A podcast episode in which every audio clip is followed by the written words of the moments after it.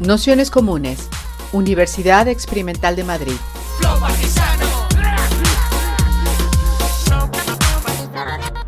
Toda la información en nuestro canal de Telegram Nociones Comunes o en nuestra web traficantes.net barra formación. Para comenzar esta sesión, cada día es uno diferente y hoy, bueno, yo ya he tocado este. Así que nada, que nos reíamos porque ya he hecho varias introducciones y esta vez lo vamos a hacer un poco más, más rápido para que se quede grabado y aquí no, esté, no sintamos que estamos en una especie de bucle. Así que vamos a por ello. Bueno, pues bienvenidas, bienvenidos, bienvenides a esta tercera sesión del curso Me cuidan mis amigas del feminismo punitivo a la autodefensa y los procesos restaurativos. Para esta tercera sesión contamos con la suerte de, de que la introduzca Laura Macaya en una sesión que hemos titulado Contra el feminismo punitivo, herramientas para destruir la casa del amo. Eh, en esta, bueno, Laura es activista libertaria y forma parte de proyectos y de movimientos feministas desde hace más de 20 años, en concreto de Proyecto X actualmente, pero también es, eh, trabaja en la intervención desde, de, violencias de violencias machistas o violencias de género, que es el lugar también desde donde ensambla también eh, sus propuestas que nos, va, que nos va a contar hoy. Además es docente y ha escrito diversos textos en diversas editoriales, entre ellas el de Putas sumisas con virus, el de eh, y varios que también tenéis en la, en bibliografía. Para esta sesión, lo que, digamos, en las otras introducciones hemos, lo hemos contado, pero ya vamos a ir más rápido, proponíamos el tratar sobre todo la cuestión, una de las cosas que nos parece más interesante del texto que da que da nombre a esta sesión es la cuestión de cómo entendíamos el delito y cómo la forma en que nos miramos y lo entendemos performativiza o condiciona el, cómo trabajar sobre él y el cómo poder restaurarnos. Entonces, la importancia de prestar también atención a, lo que, a cómo entendemos y qué entendemos eh, por delito, porque el cuerpo de las mujeres está continuamente eh, presionado por esta mirada mm, puritanista y católica que de alguna manera entiende o sobreentiende esas las violencias que sobre él se ejercen de una determinada manera y obvia o minimiza otras violencias que se ejercen sobre otros cuerpos o se ejercen de otras maneras. Entonces, bueno, eh, todo ello creíamos que, es importante también a la hora de completar un poco este panorama que hacíamos para, eh, con las dos sesiones anteriores. Y también nos parecía muy importante en el ámbito de la discusión del movimiento feminista, porque propone una forma de entender a nosotras y nuestro cuerpo de una forma liberadora, ¿no? de un feminismo en el que nos guste y nos gusta estar. Entonces, que, que es una de las cosas que nosotras entendemos fundamental para este tipo de movimientos vivos. Entonces, sin más, doy paso a, Laura y haremos un poco como siempre, 45 minutos de exposición y luego un turno de preguntas y debate que esperemos que técnicamente funcione mejor. Así que nada, muchas gracias Laura y perdona. Gracias.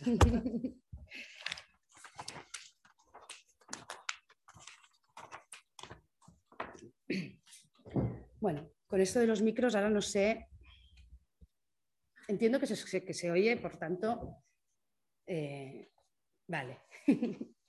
sí, sí, sí, hacen así. Vale, guay. Em, pues bueno, em, la verdad es que, bueno, con muchas ganas también de, estar en el curso, con muchas ganas de, estar también aquí en Traficantes, aunque haya, ¿no? estemos aquí poquitas, poquites eh, presencialmente. Em, pero bueno, vamos a, vamos a hablar un poco sobre, sobre lo que comentaba Almudena, ¿no? que es esta, esta parte de cómo, em, no solo cómo, o sea, cómo entendemos el delito y cómo determinados feminismos también están de alguna forma reproduciendo algunas de las lógicas de los sistemas de control eh, punitivos y neoliberales. ¿no? O sea, no es solo que, em, que esté habiendo una instrumentalización por parte del sistema coercitivo estatal para que de las demandas del feminismo, de las demandas de algunas feministas, sino que además también hay una parte del feminismo o a veces incluso nosotras mismas, quiero decir que aquí no nos excluimos, creo que hay una responsabilidad compartida en cuando podemos estar reproduciendo lógicas que en principio querríamos combatir, ¿no? que en principio van en contra de aquello que pretenderíamos combatir, ¿no? pero que tenemos que estar alerta de alguna forma ¿no? o estar como muy vigilantes precisamente a eso, ¿no? a, a ver cuando eh, estamos yendo en contra de lo que parecería que eh, estamos defendiendo. Em, una de las cosas que a mí más me interesan, ¿no? que también eh, se comentaba en la introducción, es ver cómo eh, todos los discursos respecto a no solo cómo lo entendemos, sino todos los discursos jurídicos y los discursos eh, del poder, de alguna forma están influyendo en cómo nos entendemos a nosotras mismas y en cómo las víctimas interpretan también o interpretamos nuestras propias experiencias. Como persona que se dedica no solo de forma militante, sino también de forma profesional al acompañamiento en violencias de género y al diseño de políticas públicas eh, para combatir la violencia, Em, una de las cosas que observamos, no solo yo, sino muchas de las personas que nos dedicamos a, acompañar a personas que han sido víctimas de violencia, es cómo están influyendo de forma negativa y cómo están afectando de forma negativa determinados discursos en la autoconcepción, no solo como víctimas, sino también como mujeres o en, esas, en esa incorporación de eh, determinadas atribuciones que se están haciendo desde esos discursos de poder. ¿no? Al final, evidentemente, nuestra mi prioridad no es hacer una, crítica destructiva a una fuerza tan liberadora como ha sido el feminismo, sino que creo que el feminismo está perdiendo parte, o una parte del feminismo está perdiendo parte de su capacidad revolucionaria y de su fuerza liberadora, precisamente en el momento en el que se está convirtiendo en un mecanismo de normalización, eh, de pérdida de capacidad revolucionaria a través precisamente de esas configuraciones políticas que reproducen aquello que dicen pretender eh, combatir. ¿no? Eh, ¿Esto que está, que está, generando? Pues por una parte, no solo lo que decíamos, esos efectos en las personas, en las experiencias de las propias víctimas, ¿no? O sea, cómo interpretamos nuestro cuerpo y una eh, intromisión ilegítima en nuestro cuerpo o en nuestra experiencia, o cómo interpretamos o vivimos ¿no? lo que un hecho específico de violencia o de intromisión ilegítima en nuestra sexualidad, depende mucho de cuáles sean los discursos disponibles respecto a nuestras partes del cuerpo, nuestra percepción corporal, respecto a la violencia, respecto a cómo entendemos a la persona que nos agrede y todo eso es un poco de lo que venimos, ¿no? de lo que queremos hablar hoy.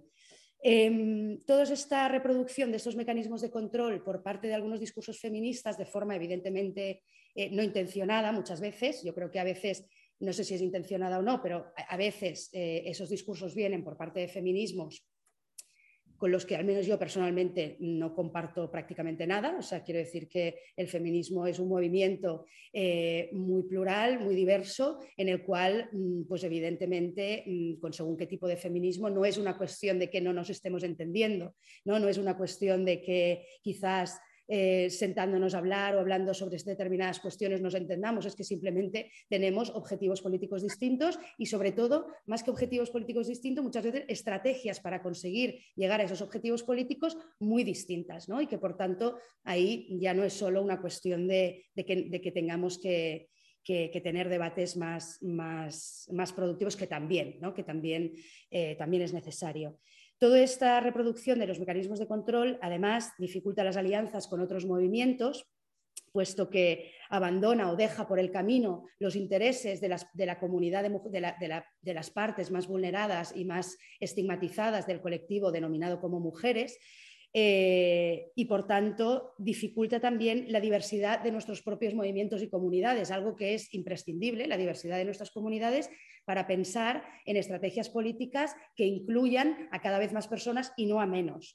Y yo pienso que, y varias personas ¿no? feministas pensamos que de alguna forma se están configurando estrategias políticas en función de las partes más privilegiadas de la comunidad denominada como mujeres y por tanto, y por tanto dejándonos por el camino a muchas personas ¿no? y por tanto de alguna forma también eh, bueno, ¿no? invalidando o, dificultando la diversidad de nuestras propias comunidades.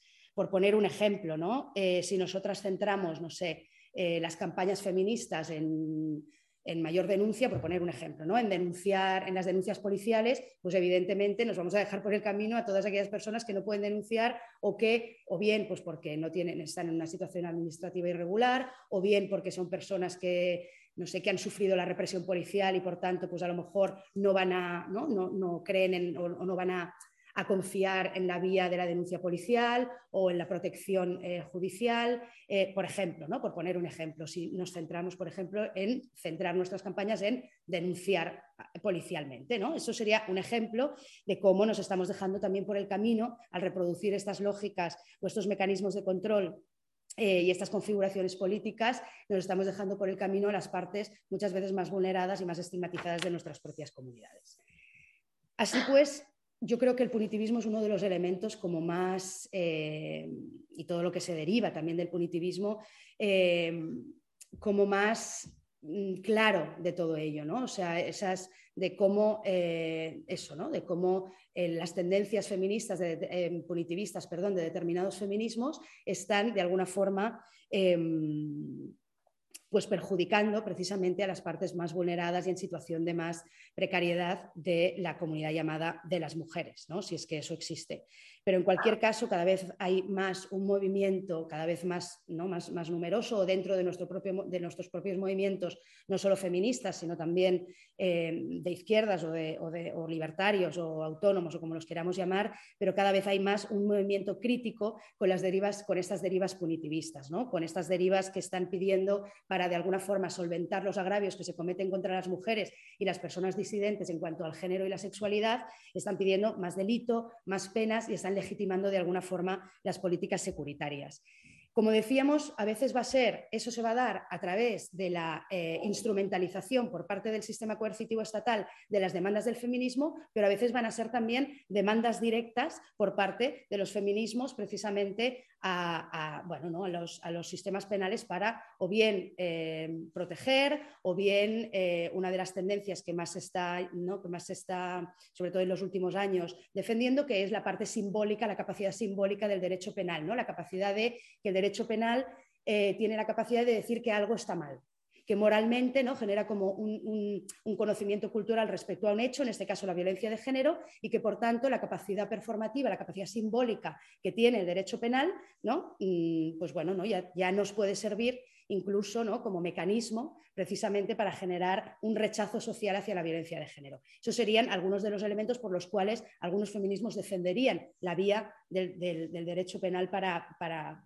combatir las violencias de género, ¿no? algo que es como, bueno, ¿no? que vamos a ir debatiendo si realmente eso nos sirve y qué perjuicios tiene también eh, para las personas, no solo para las mujeres, sino también para las personas disidentes en cuanto al género y a la sexualidad y también en cuanto a todo el mundo, porque al final es como yo no quiero un feminismo o no me interesa en cualquier caso un feminismo que solo se interesa del bienestar o de la justicia social hacia las mujeres, sino que creo ¿no? que, bueno, de hecho tendríamos que hablar de si el feminismo puede ser un movimiento, o sea, un movimiento que lo abarque todo o simplemente, simplemente no, o sea, sino que tiene que formar parte de esas estrategias en un, en un, proyecto político y social más global, más transversal, del cual el feminismo o el eje de género, de la justicia de género, forma parte. ¿no? Pero bueno, en cualquier caso, eh, lo que estamos viendo es eh, esta instrumentalización o este uso de las demandas por parte del feminismo por parte del sistema penal, ¿no? desde eh, la reforma del año 2015 del Código Penal, en la cual se incorpora la cadena eh, la prisión permanente revisable en casos en los que se haya dado previamente eh, delitos contra la libertad sexual, de homicidio, de homicidio asesinato y que se haya dado un delito contra la libertad sexual, la aplicación automática de medidas de seguridad como la libertad vigilada también en los casos también en esta reforma del 2015 en personas que han cumplido condena por eh, delitos contra la libertad sexual, una vez cumplida condena, se puede aplicar de forma automática esta libertad vigilada. Vemos también la ampliación o la demanda de ampliación de los delitos de odio, y esto lo estamos viendo mucho últimamente en alguna parte de las comunidades LGTB, ¿no? con todos los casos de, violencia y asesinatos hacia personas eh, eh, LGTB o disidentes, de, disidentes eh, sexuales. Eh, vemos también la ley Mordaza, ¿no? Esa, la ley de, seguridad ciudadana que de alguna forma convierte en, falta administrativa, por ejemplo, mm, actos de intromisión o, agresiones, por decirlo de alguna forma, o formas de intromisión ilegítima en la sexualidad que no pueden ser consideradas delito o que hasta ahora no son consideradas delito y que por tanto se incorporan como falta administrativa eh, a través de la ley Mordaza, a través de la ley de seguridad ciudadana, con, lo, ¿no? con todas las consecuencias que además sabemos que tiene esa, ¿no? esa ley hacia las personas activistas, hacia las trabajadoras sexuales, etcétera. Y, por supuesto, vemos también la ley orgánica, el anteproyecto o, la, ley que está en discusión ¿no? todavía, eh, el proyecto de ley de, eh, orgánica de garantía integral de la libertad, eh, por la, de la libertad, defensa de la libertad garantía integral de la libertad sexual, ¿no? que esta sí que es una ley directamente que se presenta a sí misma y que de hecho el Ministerio de Igualdad la presenta a sí misma como la ley de las demandas del feminismo, o sea, es decir, como el producto de todas las demandas, de toda esta última ola del feminismo que, ha sido tan potente, que ha sido tan diversa, que ha sido tan, ¿no? sea, realmente que ha llenado las calles y que ha llenado, ¿no? y, que, y, que, y que yo creo que era mucho más diversa que lo que se plasma en esta ley, evidentemente, pero esta ley que se recoge como el resultado de todas esas demandas feministas, ¿no? que es la llamada también denominada ley del solo sí es sí, ¿no? que también amplía toda esa senda punitiva y también eh, de alguna forma incide de nuevo también en esa visión de las mujeres que resulta útil a los intereses neoliberales y también a los intereses del sistema punitivo, ¿no? que esto ya lo iremos también viendo. Eh, entonces, lo han, destacado varias eh, criminólogas y juristas, ¿no? Eh, como bueno, David Garland, Lucía Núñez, eh, Paz Francés, bueno, ¿no? o sea, numerosas juristas críticas y criminólogas críticas hablan de esta idea de que existe un acuerdo generalizado de que realmente eh, o sea, de la ineficacia de las medidas penales y de castigo para acabar con los delitos. O sea, hay un acuerdo, hay un acuerdo general por parte de la sociedad civil y por parte incluso de, de los responsables políticos, que saben incluso, ¿no? que de esto hace un análisis muy, muy, como muy concreto David Garland en el, en el libro de los, no me acuerdo cómo se llama, de las sociedades de control, me parece que se llama, en el que habla precisamente de eso, ¿no? de cómo realmente a partir de los años 80, cuando hay un aumento de los delitos, eh, en, relación a, años anteriores se, produce un aumento de los delitos y eh,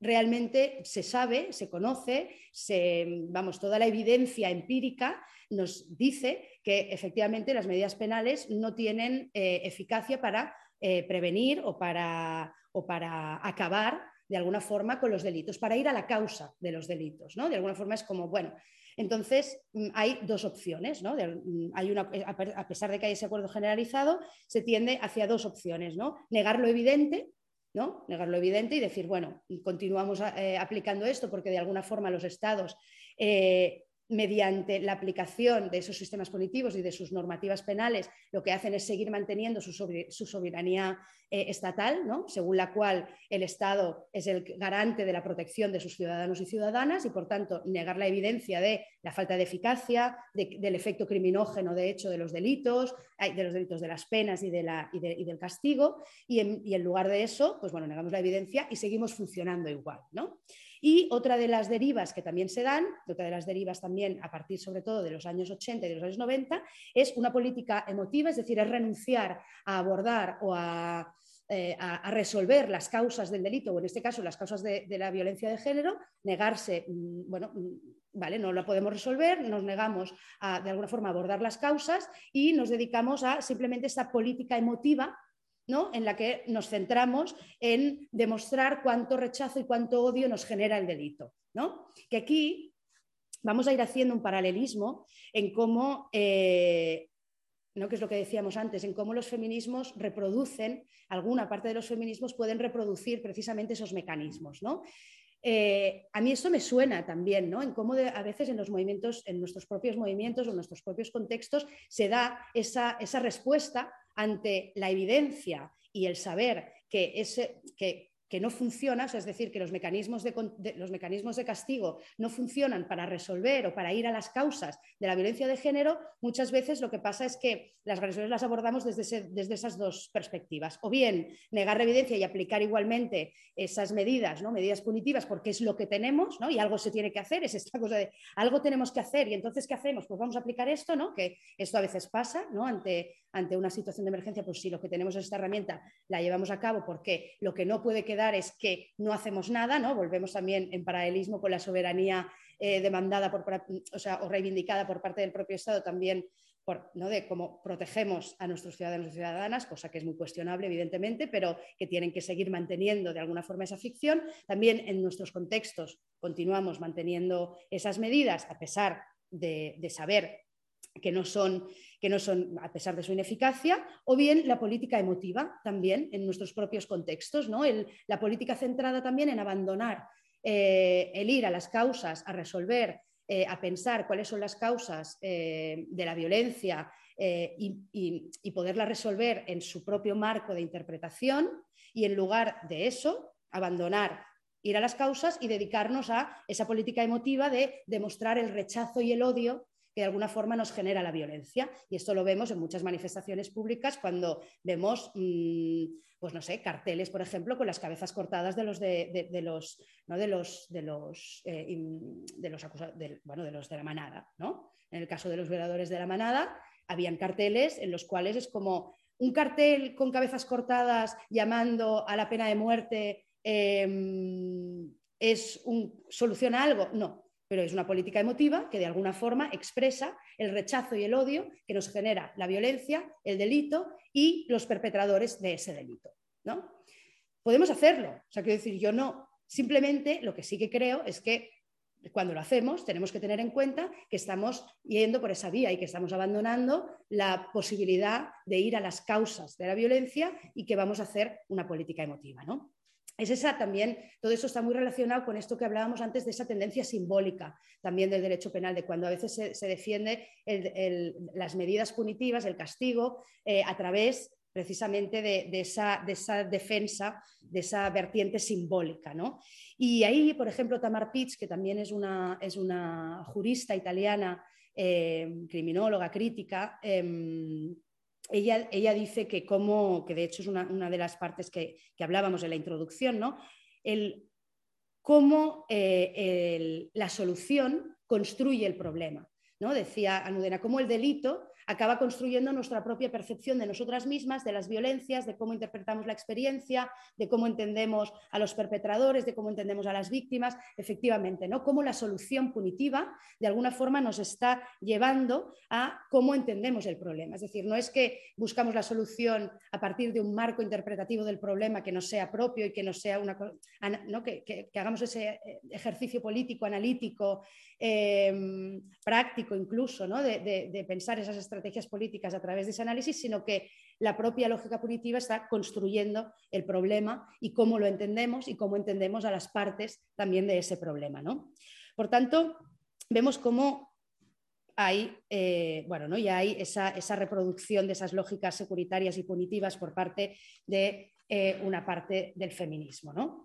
Em, ¿De qué más formas se está llevando a cabo esa reproducción y esa, y esa, y esa capacidad también de, reproducir, bueno, de, esa capacidad mm, que tiene el sistema punitivo o las lógicas punitivas y de castigo de hacernos entender las violencias y las, y las personas y los, y los agentes eh, y los sujetos que forman parte de la violencia? Em, otra de las cuestiones es que individualiza, la lógica punitiva individualiza un problema social y lo extrae de su marco de entendimiento.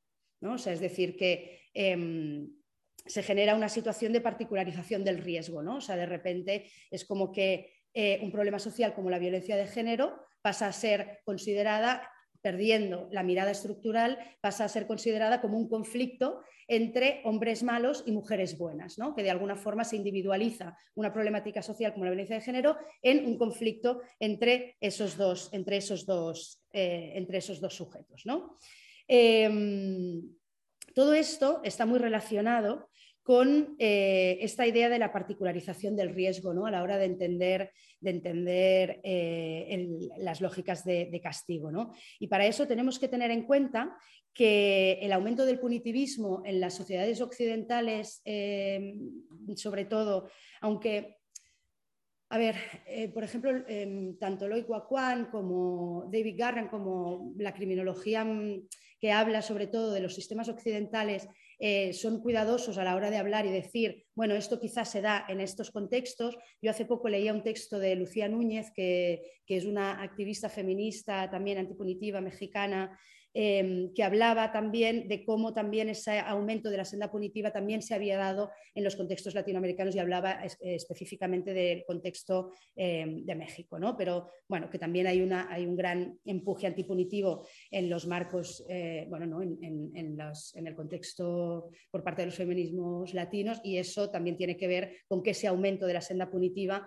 también se ha dado en esos, en esos marcos, ¿no? A pesar de que tengamos mucho que aprender también de la propia eh, gestión de los conflictos de algunas de las comunidades indígenas de esos propios territorios, ¿no? Pero, pero bueno, sí que es cierto que se ha dado... Em, bueno, también este aumento de la senda punitiva. Y ese aumento de la senda punitiva eh, va, y esto lo explica muy bien Loico Acuán, precisamente eh, en correlación al desmantelamiento de los sistemas del bienestar, ¿no? de cómo el sistema punitivo es un, es un, elemento absolutamente indisociable de, eh, del, crecimiento y de la, y de la, y de la, extensividad del neoliberalismo, ¿no? como el sistema punitivo, de alguna forma, el aumento del punitivismo sirve para eh, particularizar los riesgos que se, derivan de esos desmantelamientos de los sistemas del bienestar eh, producidos precisamente eh, con el auge del neoliberalismo. ¿no? Cómo todos esos desmantelamientos de los sistemas del bienestar generan pobreza, generan exclusión,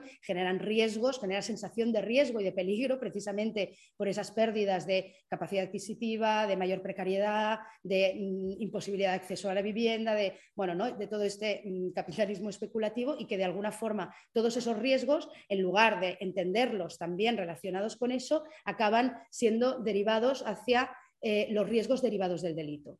Y cómo ese aumento de la senda punitiva va, eh, sirve también de alguna forma para eh, particularizar los riesgos y decir, no, no, ustedes se sienten, se sienten en riesgo, se sienten en peligro, o se sienten inseguros e inseguras o insegures porque mm, hay unas personas muy malas que eh, les dañan o les atacan por la calle. No, no, no porque eh, hayamos desmantelado todos los sistemas de bienestar, que en algunos contextos evidentemente eran muy precarios ya, pero en cualquier caso, no porque hayamos eh, desmantelado todo esto, no porque hayamos individualizado y atomizado a las relaciones y hayamos destruido las comunidades, no por todo eso, sino porque hay unas personas muy malas, esos grupos que llama eh, Alessandro de Giorgi los grupos potencialmente productores de riesgo, que son esos grupos señalados como potencialmente productores de riesgo y en los que se les va a acusar de ser los generadores de inseguridad eh, y de peligro a las poblaciones, y que por tanto se va a aplicar sobre esos colectivos, sobre esos grupos, se va a aplicar un exceso de punitividad, se va a aplicar evidentemente una, una una, punitividad incluso preventiva, o sea, un control preventivo sobre esos grupos, porque ya se consideran de entrada que son grupos potencialmente productores de riesgo. Evidentemente, eh, grupos construidos en base a los criterios racistas y clasistas de los sistemas neoliberales y que ya nos imaginamos, evidentemente, eh, pues, no, pues eso, ¿no? Cómo eh, esos grupos están conformados pues por gente racializada, gente pobre, que son considerada como eh, esos causantes de los riesgos de la población, ¿no? sobre todo eh, a partir de, eh, pues eso, de los años 80, de los años 90. Ahí es cuando se vienen a aplicar las políticas de tolerancia cero sobre esos grupos, ¿no? y esos grupos pasan a cuando se habla la extrema derecha o, o, la derecha incluso habla de la tolerancia cero ante el delito, eh, también la criminología crítica ha hablado de la, capacidad de lo, selectivo que es el, delito ¿no? y de lo selectivo que son las medidas punitivas y que evidentemente no se aplican igual sobre todas las poblaciones, ni sobre todas las zonas, ni sobre todos los barrios, ni se penan igual los delitos que más cometen las personas pobres, ni las personas o, los delitos que cometen las personas exitosas. De hecho, eh, no me acuerdo qué criminólogo se hacía esa pregunta de decir, bueno, eh, ¿dónde está la tolerancia cero hacia las empresas explotadoras? ¿Dónde está la tolerancia cero hacia los delitos cometidos por las personas exitosas? ¿Dónde está la tolerancia cero hacia las empresas que contaminan y que de alguna forma destruyen territorios y destruyen comunidades contaminando los ríos y generando incluso muertes ¿no? a través de, vertidos tóxicos o lo que sea? ¿no? ¿Dónde está la tolerancia cero hacia ese tipo de delitos? Pues no está, evidentemente, la tolerancia cero está, eh, se caracteriza precisamente por ir dirigida hacia em, a esos supuestos grupos supuestamente productores eh, de riesgo. ¿no? Esa idea eh, nos, de alguna forma, sería correlativa precisamente a cuando desde los feminismos hacemos un abordaje de las violencias y perdiendo esa mirada estructural, es decir, eh, centrándonos en que el problema de la violencia de género está causado por unos individuos o grupos concretos causantes o ejecutores de esa violencia. Eso no quiere decir que esas personas no sean, que quien agrede o quien comete daño no sea responsable de sus actos y evidentemente ¿no? o sea, tenga que, tengamos que hacer algo. ¿no? Esto no quiere decir que no tengamos que hacer algo o que eso no sea una actitud reprobable o no sea una actitud que no deseamos en nuestros marcos comunitarios ni en nuestras relaciones. Eso es evidente. ¿No? Tengo que, hacer esta, esta, tengo que hacer siempre este apunte porque si no parece que es que me parece, me parece bien. Eh, no, a veces nos pasa ¿eh? a las personas cuando hablamos críticamente sobre las medidas punitivas, incluso en los marcos de los movimientos sociales, parece que es que eh, pensamos que, que, bueno, pues oye, ¿no?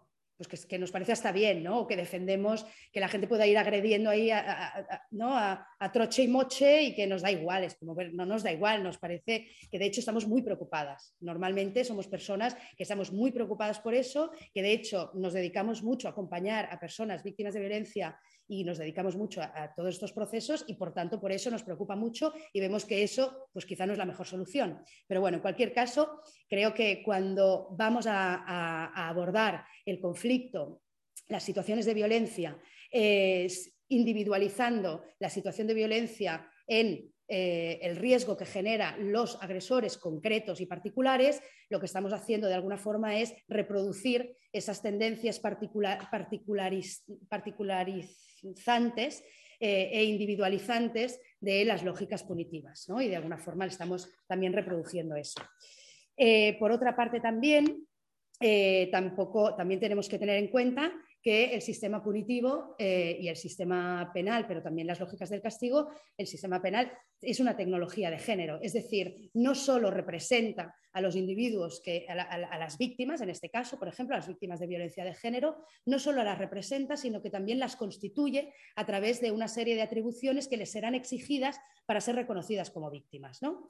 Por ejemplo, por poner un ejemplo, Dolores Juliano habla de cómo eh, las mujeres que más cumplen con el rol o que mejor cumplen con el rol de buena esposa y madre son más, mm, con más facilidad, con mayor facilidad consideradas eh, o aceptadas como víctimas o son penadas con eh, menores penas cuando cometen delitos. Esto lo vemos cuando acompañamos también situaciones de violencia, evidentemente. O sea, las mujeres que menos cumplen no solo con el rol de buena esposa y buena madre, ¿no? sino que aquellas mujeres que acumulan o aquellas personas que acumulan más factores de, de de no normatividad, por decirlo de alguna forma, eh, son las personas que menos reconocidas son y menos protegidas son cuando acceden a los sistemas de justicia. Y esto, ¿no? nosotras que además de acompañar los procesos de recuperación, también hacemos acompañamientos en los, en los juzgados y, en, los, y en, los, en el acceso a la justicia, lo vemos continuamente, no solo con las mujeres que no cumplen bien con el rol femenino, sino también con mujeres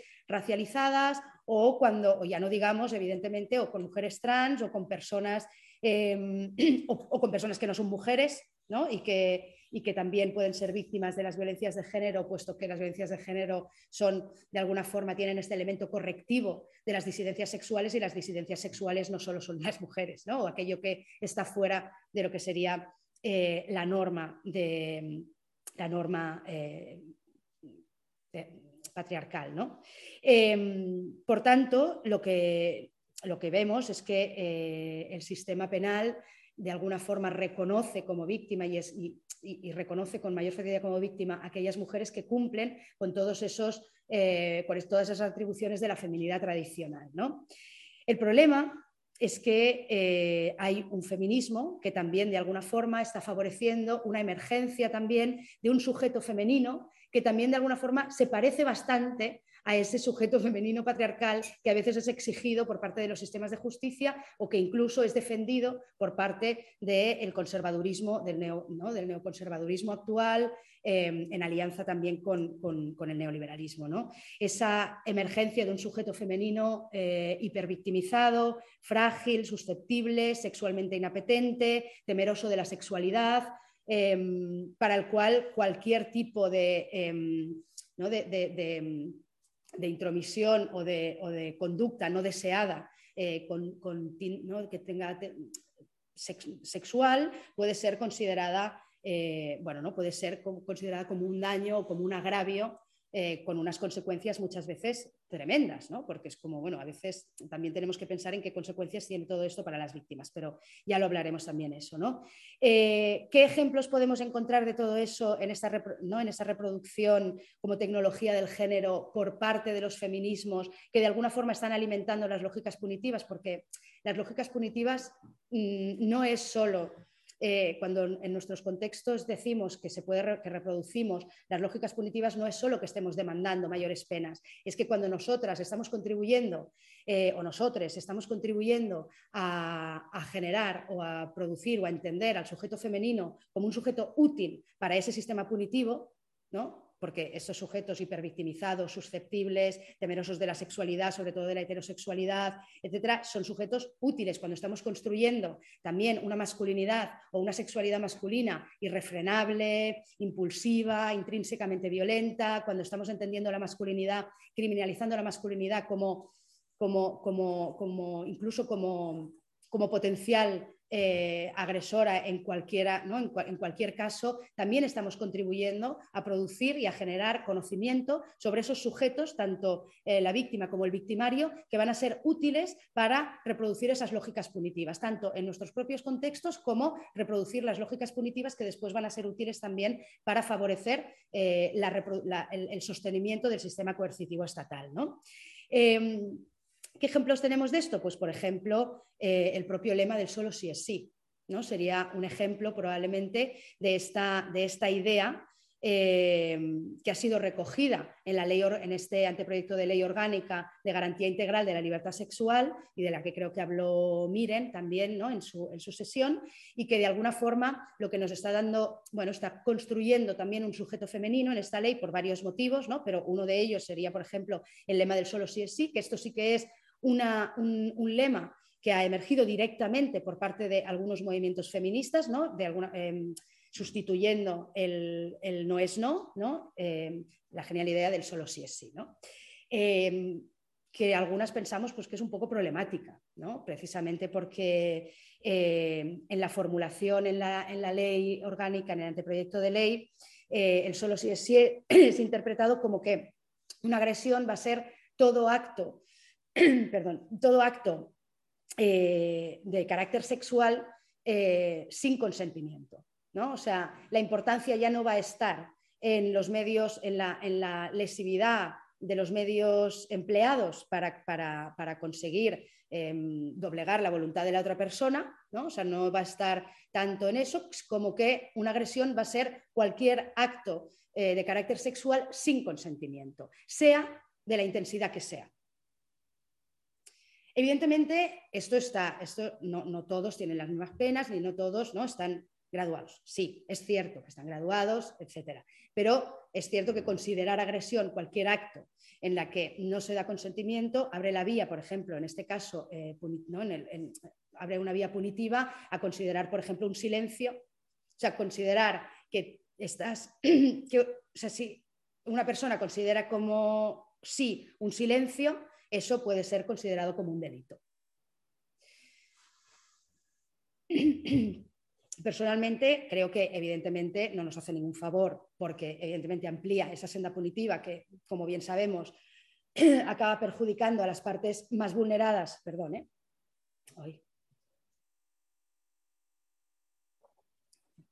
¿Cómo voy de tiempo? Bien, bien, ¿eh? ¿Sí? Sí, sí. Vale. Ay. Ay, que me ha dado aquí ahora. Vale. Bueno, esto, ¿no? Pues estamos hablando de eh, solo sí es sí, ¿no? Y de, cómo, y de cómo esa formulación del consentimiento del solo sí es sí, ¿no? En la cual se considera, por una parte, que cualquier acto sin consentimiento va a ser considerado agresión, y por otra parte también que eh, el consentimiento, se entenderá que hay falta de consentimiento cuando la víctima no, exprese de forma expresa la voluntad de participar en el acto. Em, yo creo que cuando una de las características de la sexualidad patriarcal femenina, de, las, de, las, mujeres, ha sido precisamente el que seamos consideradas como sujetos de consentimiento precario. ¿no? Y es lo que de alguna forma yo entiendo que quiere Em, darle la vuelta a esa ley, ¿no? O esa formulación de consentimiento poniendo el consentimiento por delante, eh, poniendo el consentimiento de las mujeres por delante de todo. Yo creo que el consentimiento, evidentemente, es la, es la herramienta más, más, útil para saber cuándo hay un acto, cuando se está vulnerando la voluntad de alguien. Eso es evidente, ¿no? Em, el problema es que cuando. Uy, cuando tenemos una, sexualidad femenina construida eh, como, un sujeto, como, precarizada. ¿no? Precarizada porque cuando ha habido una dificultad para explorar la propia sexualidad, cuando ha habido un impedimento para que las mujeres accedan a explorar su propio deseo, cuando eh, se ha priorizado siempre la, cuestión de los riesgos, se ha priorizado siempre la cuestión de eh, no solo los riesgos a ser atacadas, que también, sino los riesgos también a ser consideradas unas putas, a ser consideradas unas personas no dignas ¿no? del respeto, a ser consideradas, ¿no? como eh, también el peso del estigma, y ha habido esa dificultad y ese impedimento hacia las mujeres a explorar el propio deseo, precisamente muchas veces centrándose en todas esas alarmas y todas esas, em, todo eso poner el riesgo por delante de todo. ¿no? Eso ha hecho que las mujeres, evidentemente, sean consideradas sujetos de consentimiento precario, porque cuando tú no exploras, ¿no? de alguna forma, em, qué es lo que quieres, qué es lo que te gusta, qué es lo que tal, o te lo impiden, no es que tú no lo explores, es que te lo impiden de alguna forma, evidentemente, em, pues lógicamente no sabes lo que quieres. ¿no? Y esto es bastante chungo decirlo, pero es que es así. O sea, la feminidad patriarcal se construye como alguien que no sabe lo que quiere y es lamentable, ¿no? Y de hecho lo que tendríamos que hacer es precisamente darle la vuelta a eso. El problema de, de esta feminidad hipersusceptible y esta feminidad que también de alguna forma está priorizando, está construyendo estos sujetos femeninos hipersusceptibles, hipervictimizados, también de alguna forma en esa construcción de la feminidad por parte de algunos feminismos, también se está construyendo y priorizando y poniendo en primer lugar los riesgos de la sexualidad. Y por tanto se está contribuyendo y se está reforzando esa feminidad que de alguna forma también... Eh, mm, se le impide explorar esos riesgos, porque evidentemente para arriesgarte, para explorar, tienes que arriesgar. El campo de la sexualidad, el campo de las relaciones, el campo implica riesgo. Y si lo que queremos hacer es evitar el riesgo y generar espacios mm, de riesgo cero, evidentemente lo que se está impidiendo es también la exploración del propio deseo y la exploración de ponernos en riesgo, y la posibilidad de ponernos en riesgo precisamente para explorar aquello que queremos o aquello que deseamos. Con lo cual, realmente, por mucho que se esté poniendo o, pretendiendo poner el consentimiento en primer lugar, lo que se está haciendo es decir, vale, el consentimiento en primer lugar, pero se está siguiendo en ese refuerzo de esas feminidades que de alguna forma siguen siendo eh, eh, feminidades de consentimiento precario.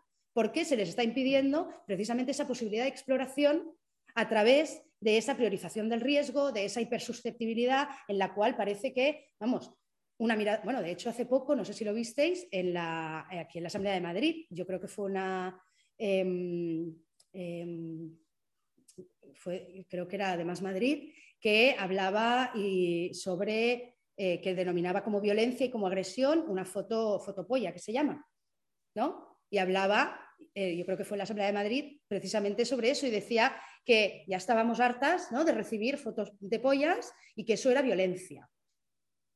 Bueno, ahora hablaremos también de, esto, ¿no? O sea, em, una cosa es que sea algo molesto, una cosa es que sea algo que no te apetece ver, si es que no te apetece, que también es darlo por hecho, pero de ahí a que sea una violencia, yo creo que ahí también tendríamos que, valorarlo. ¿no? También en esta ley del solo sí es sí, cómo se construye también esa feminidad hipersusceptible, sexualmente inapetente, pues por ejemplo, en toda la, en toda la no solo en la ley, sino también en, este, en, este, en, una parte del feminismo, con toda la crítica y con, todo el, eh, y con, toda la, bueno, sí, con toda la crítica y con toda la contra a la pornografía. ¿no? O sea, con toda la cuestión de la pornografía, de incluso en la ley sí que se habla de publicidad sexista, es bastante curioso porque está prohibida la, la, publicidad sexista, pero no está prohibido, em, no sé, pues que, que, a la gente se le vete... Em, eh, no sé, ¿no? O sea, por, enseñar un pezón, ¿no? O sea, pero bueno, es bastante, es bastante curioso eso. Pero en cualquier caso, la cuestión de la pornografía, ¿no? El dar por hecho que la pornografía es algo que agrede o que ofende a las mujeres como si las mujeres no fuéramos usuarias de pornografía o no nos excitara incluso la, pornografía más mainstream. Esto no quiere decir eh, ni que tengamos que defenderla ni no defenderla, pero es dar, dar por hecho que a las mujeres no nos interesa la pornografía o que no la vemos o que no nos masturbamos viendo pornografía, incluso pornografía de sexo duro y de sexo violento, también me parece que es dar por hecho algo que da por hecho que las mujeres somos personas a las que nos gusta solo el sexo suave, a que determinadas formas de sexualidad no va con nosotras, que priorizamos la parte afectiva del sexo o la, eh, parte vincular y no, no sé, tener sexo con desconocidos detrás de un container en la vía pública. Bueno, no lo sé. En cualquier caso, podemos priorizar tener sexo en la, en vía pública, pero también no, no solo es eso, sino que además en la cuestión de la pornografía se confunde fantasía con acto. O sea, que es decir, que cuando hablamos de pornografía estamos hablando de que, eh, bueno, estamos hablando de deseo, de fantasía, estamos hablando de todo eso. Evidentemente ya sabemos que en ese contexto hay explotación laboral, ya sabemos que en ese contexto hay eh, falsa pornografía, es decir, Em, vídeos subidos de gente sin su consentimiento, o sea, que no son actores y actrices, o sea, todo esto lo sabemos y las denuncias últimas están yendo por esta vía. Creo que eso es lo que se tiene que abordar. No, no sé si es la cuestión en sí de la pornografía y sobre todo dar por hecho que es algo que nos ofende a las mujeres de por sí. Es como, bueno, a, mí personalmente, por ejemplo, no me ofende. De hecho, no solo no me ofende, sino que soy una usuaria de pornografía, ¿no? Como probablemente muchas mujeres, ¿no? Eh, y por supuesto la cuestión de la prostitución, ¿no? que en la ley se recoge eh, la penalización de la tercería locativa, que es el alquiler de los locales eh, donde se ejerce la prostitución, y el proxenetismo no coactivo, es decir, el aprovechamiento económico de la prostitución, del trabajo sexual ajeno, incluso con el consentimiento de la trabajadora. ¿no? Bueno, pues evidentemente esto también no solo está negando el consentimiento, con lo cual ya sabemos ¿no? también todas las críticas que por parte de los movimientos de trabajadoras sexuales se está haciendo a, cómo mm, se habla tanto de consentimiento, pero en cambio a las trabajadoras sexuales se les niega directamente, ¿no? Em, por otra parte, de alguna forma se les está negando la capacidad de decisión y la capacidad de agencia respecto a su propio cuerpo y respecto a su ocupación económica. Em, se está negando eh, la posibilidad de que existe una prostitución voluntaria y, por tanto, trabajo sexual y reduciéndolo todo a trata eh, o a prostitución con fines de prostitución forzada. Em, y por tanto, bueno, ¿no? de alguna forma se está negando la capacidad de decisión en un marco de personas que ya muchas veces son personas en situación de mucha vulnerabilidad y que de alguna forma el trabajo sexual es una vía de conseguir ingresos económicos Em, que de otra forma probablemente quizás eh, no obtendrían o que escogen eh, obtenerlos mediante esa vía, incluso aunque sea para pagar una deuda eh, de tráfico, que muchas veces también puede suceder. Em, ¿Qué consecuencias tiene em, toda, esta, toda, toda, esta vertiente de esta construcción de esa feminidad?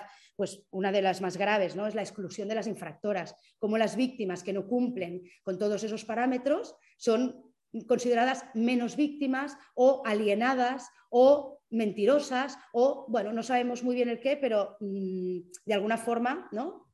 Mm, hay una, exclusión de aquellas víctimas infractoras. ¿no? Una de las, uno de los casos más más claros es en el caso de las, de las trabajadoras del sexo, ¿no? cuando eh, por parte de determinados discursos abolicionistas se dice que son víctimas, todo el rato son víctimas, todo el rato son víctimas, hasta que se encuentran a una trabajadora sexual empoderada que les dice que no es víctima. Entonces, esta es una proxeneta, pues, bueno, ya la insultan. ¿no? Entonces, es como este, este par entre la criminalización y la victimización, que es un pack que va junto, no solo entre hombres y mujeres, sino también actúa entre las propias mujeres, ¿no? este, este, este pack de criminalización y victimización.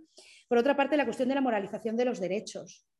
Mm, no sé por qué eh, se merece más derechos a alguien que sea más buena, más bondadosa, más sexualmente eh, mm, normativa, entendiendo como normativa lo que en cada contexto lo que sea, porque lo que nos estamos encontrando es que también eh, por parte de determinados feminismos se están prescribiendo nuevas normativas sexuales y que en determinados contextos se están prescribiendo qué es lo, ¿no? cuáles son las conductas eh, correctas incluso en el marco de la sexualidad, que es un sexo feminista, por decirlo así, y esto está implicando una moralización de los derechos o de, la justicia, ¿no? Incluso decir, ¿quién se merece justicia? Y está completamente moralizado. Es como, bueno, a mí me da igual si esta persona es más bondadosa, más sincera, más violenta, menos violenta, si folla más o folla menos. Es que esto me da igual para reconocerle derechos o reconocerle un estatuto de víctima y entenderla como merecedora de un acompañamiento, ¿no? Y por tanto, también se está generando esa moralización de los derechos.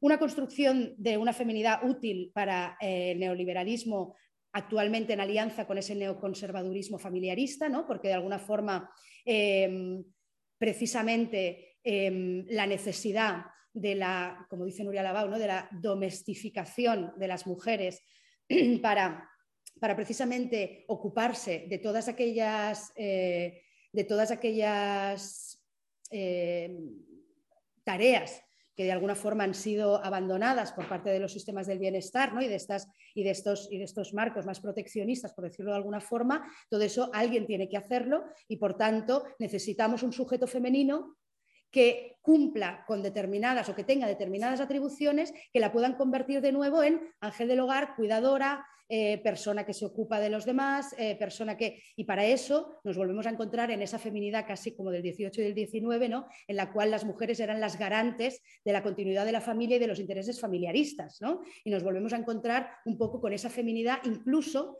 eh, defendida por parte de algunos feminismos cuando eh, de alguna forma están, em, están, eh, haciendo emerger ese sujeto femenino susceptible, temeroso de la sexualidad, eh, que no se deja llevar por el deseo, que, ¿no? que de alguna forma bueno, ¿no? que, está enfocado al, cuidado, con una excelencia moral eh, ¿no? y, una, y, una, excelencia así, moral, ética, de bondad, etcétera. De alguna forma también estamos contribuyendo a ese sujeto femenino que es útil no solo para los intereses neoliberales y familiaristas, sino también para el poder punitivo. Em, las mujeres como seres infantilizados y como seres victimizados, evidentemente también da poco malos augurios para que sean protagonistas de los cambios y de las transformaciones sociales también que son necesarias para todo ello. ¿no? Otra de las cuestiones, y aquí voy a ir cerrando ya porque yo creo que ya voy mal de tiempo, pues otra de las cuestiones también de reproducción por parte de algunos feminismos sería, eh, que lo hemos nombrado ya, ¿no? pero ese uso extensivo del concepto de violencia.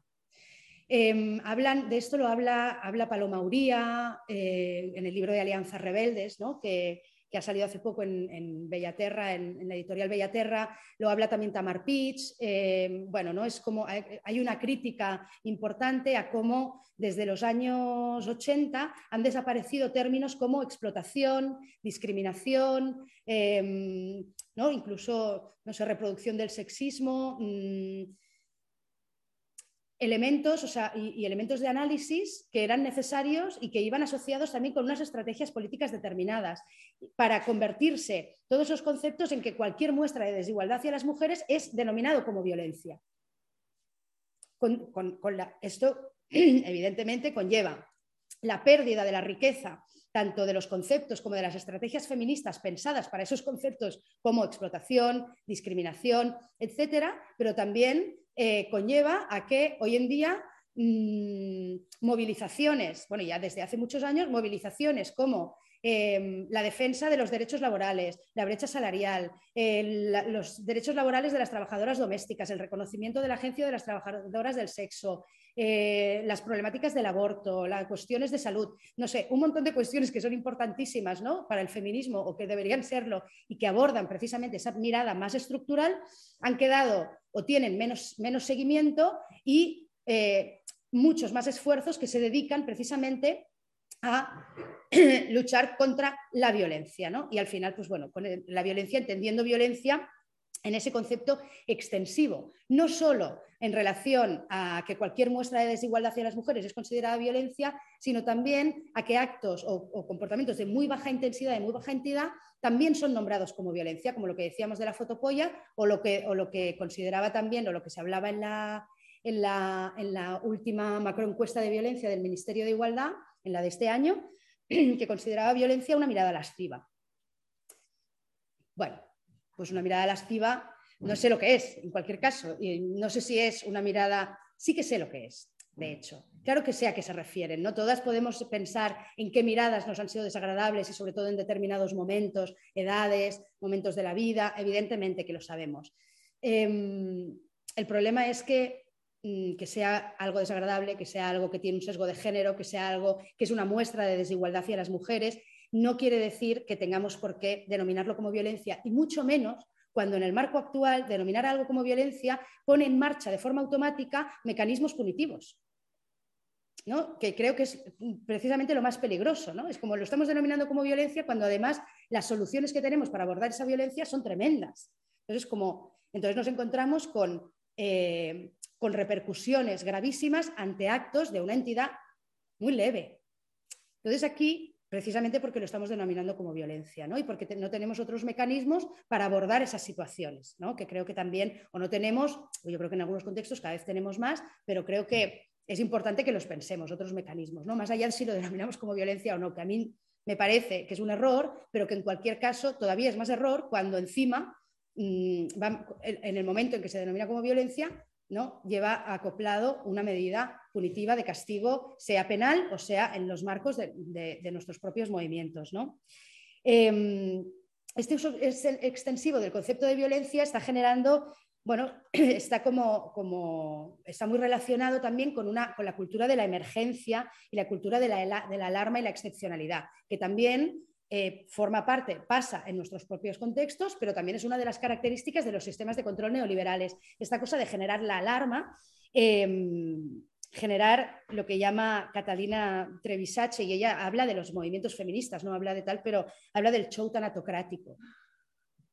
¿no? Y de cómo el show tanatocrático nos lleva, ¿no? aunque tengamos muy buenas intenciones, nos lleva precisamente a, eh, a a esas soluciones punitivas, ¿no? Porque claro, no sé si nos están matando, ¿no? Si hay una emergencia feminista que nos están matando, hombre, pues no sé, ya no podemos, o sea, no hace falta, bueno, no nos podemos ni sentar a hablar ni a pensar qué vamos a hacer, porque nos están matando, ¿no? Que es precisamente ese generar esa alarma, ese pánico social, ese pánico sexual, eh, que de alguna forma lleva irremediablemente asociado el, irracionalismo y el conservadurismo, que es lo que llevan asociados los pánicos sexuales, como bien han apuntado Gail Rabin y todo el feminismo prosexo desde hace muchísimos años, que parece que también se nos ha olvidado un poco. ¿no?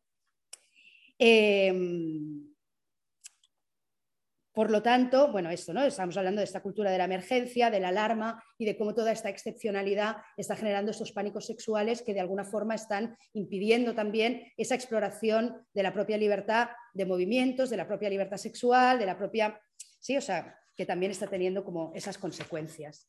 Em, por otra parte, otras, evidentemente, en toda esta reproducción nos encontramos también con la reproducción de los scratches, de los exilios y de las expulsiones en nuestros propios contextos.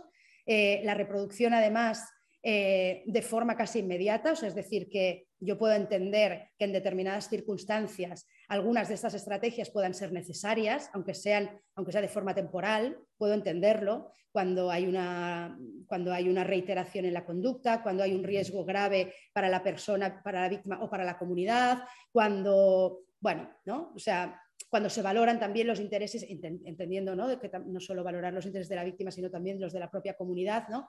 pero tenemos que tener en cuenta que cuando aplicamos estos métodos, cuando aplicamos estas estrategias, estamos haciendo eso de, estamos abandonando el ir a las causas de la violencia para aplicar una medida de emergencia punitiva, que sabemos que no soluciona el problema. Lo digo porque es como, vale, esto en algunos casos, en algunas circunstancias, mm, puede ser necesario, pero evidentemente creo que tenemos que aplicarlo sabiendo que eh, evidentemente es abandonar, si solo nos centramos en eso, estamos abandonando eh, la posibilidad de ir a las causas de esa, de esa violencia. ¿no? Em, por otra parte, todo esto em, también tenemos que tener en cuenta de que eh, bueno, todo esto, la cuestión de la reproducción de los scratches, de los exilios y de las expulsiones, también está reproduciendo las lógicas de, de exilio, de separación y de castigo del sistema coercitivo estatal eh, pero también está de alguna forma reproduciendo esas lógicas también de los sistemas neoliberales de control, según la cual proteger a la víctima está en contraposición de los intereses y los derechos de la persona que agrede. Que eso también es eh, uno de los elementos que también habla de eh, Lucía Núñez respecto a, a, las características de, esas lógicas del castigo que tienen que ver con las lógicas de amigo-enemigo, ¿no? de cómo en el, mm, el, planteamiento este de que proteger a la víctima o ir en favor de los intereses de la víctima quiere decir eh, machacar a quien agrede, ¿no? y a machacarlo y que no nos interese sus derechos, ni su vida, ni, ¿no? O sea, que no nos interese nada. O sea, de hecho, mm, si se muere mejor, ¿no? Em, esto lo puedo entender por parte, o sea, puedo entender la rabia, ¿no? O sea, yo puedo entender el irracionalismo en un momento determinado de determinada rabia o de determinado sentimiento. Eso no quiere decir que eso nos sirva para elaborar estrategias políticas, que creo que es distinto. ¿no? Yo creo que ahí tenemos que, distinguirlo porque creo que no que esa, eh, esa venganza, esa ira, esa tal, creo que no son elementos, mm, o sea, que creo que son elementos a desterrar a la hora de elaborar estrategias políticas. Em, además, todo esto está generando, evidentemente, falsas expectativas a las víctimas, que es lo que además eh, acaba siendo más perverso. ¿no? En el sistema coercitivo estatal es muy claro. Se generan falsas expectativas porque, por ejemplo, en la Ley Orgánica de Garantía Integral de la Libertad Sexual nos están diciendo que se va a considerar delito el acoso sexual callejero. Vale. Eh, yo he acompañado a personas a denunciar o a, incluso a un juicio en primera de, estos rápidos eh, a víctimas de violencia con una, después de haber recibido una violencia física brutal una paliza brutal y que esa persona no reciba una orden de protección, por ejemplo, ¿no? que se le deniegue una orden de protección. Em, aparte de muchas otras situaciones, ¿no? ¿Os podéis imaginar lo que es para alguien ir a denunciar un acoso sexual callejero? O sea, evidentemente eso, eso es generar falsas expectativas en las víctimas. O sea, mm, porque es como, es que Mm, primero que evidentemente eso no, soluciona, no repara, no tal, pero es que además probablemente eso va a tener un recorrido ínfimo. ¿no? Si lo tienen violencias más graves, si sabemos que no se está protegiendo a las mujeres y a las personas víctimas de violencias graves, ¿no? También se está generando esas falsas expectativas en las víctimas y porque en, el momento en el que, y esto también lo dice Miren Ortubay, ¿no? en el momento en el que em, el objetivo que es perseguir el delito, está cumplido, que puede tener que ver con eh, tener los elementos suficientes para, para, ¿no? para, encarcelar a alguien, para imputar a alguien, para multar a alguien, para tal, en el momento en el que el, objetivo está conseguido, muchas veces la protección de la víctima o los intereses de la víctima quedan en un segundo plano, porque la finalidad del sistema penal o de las lógicas punitivas no son proteger a la víctima y por tanto muchas veces se están generando falsas expectativas respecto a qué es lo bueno que les puede favorecer a las víctimas esa situación. Y de hecho, en nuestros contextos, y esto no sé si Igual lo voy a dejar para comentarlo después, pero bueno, lo voy a, lo voy a comentar. En nuestros propios contextos pasa a veces eso, ¿no? O sea, cómo vemos en procesos de acompañamiento, ¿no? De, acompañamiento a víctimas, a, personas que yo soy muy partidaria, lo digo porque a veces me dicen que porque digo víctima. Yo soy muy partidaria de utilizar el concepto de víctima, no entendiéndolo como una identidad que te acompaña de por vida con una serie de atribuciones eh, como la de bondad, la de irresponsabilidad o la de, em, no sé, ¿no? la de que las víctimas sabemos mal que más qué es lo que se tiene que hacer con la violencia, cosa que no estoy de acuerdo porque las víctimas pensamos cosas muy distintas respecto a la violencia y por tanto no todas podemos tener razón. O sea, lo siento, creo que no. Entonces, o sea, mm, no puede ser. Con lo cual, bueno, em, eso. Cuando, cuando se acompaña, en contextos donde se acompaña eh, a las víctimas en nuestros propios contextos, muchas veces pasa que, mm, o bueno, yo conozco casos en los que ha pasado y que creo que es bastante frecuente, eh, que se alimenta, ¿no? O sea, cuando eh, tú lo que estás haciendo es nombrar, magnificar de alguna forma. ¿no? Es, también lo dice Lucía Núñez de, una de, las características también de la interpretación de la violencia de las lógicas punitivas, que es la eh, radicalización y rigidización del conflicto.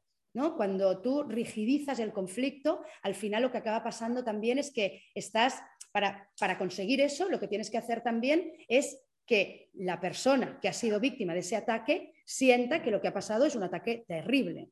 ¿No? Y por tanto, aunque sea una mirada lasciva, o aunque sea un grito, o aunque sea mm, lo que sea, o aunque sea un hecho grave, en cualquier caso, da igual, pero lo que tienes que, de alguna forma, muchas veces lo que pasa es que para justificar eh, esa sobreexaltación o esa eh, sobrepunitividad o esa, eh, esa política emotiva ¿no? de la que hablábamos, que muchas veces acabamos, acabamos reproduciendo en algunos feminismos, incluso en los movimientos sociales, muchas veces acabas generando ese dolor y ese irracionalismo en las propias víctimas que después van a ser testigos incómodos, como dice, no van a ser testigos, pero van a ser acompañantes incómodas, porque llega un momento en el que muchas veces lo que sucede es que esas personas em, dejan de querer acompañar a las víctimas, precisamente porque tú eh, has estado generando algo mm, que has situado el problema en un contexto que luego es muy difícil de salir de ahí.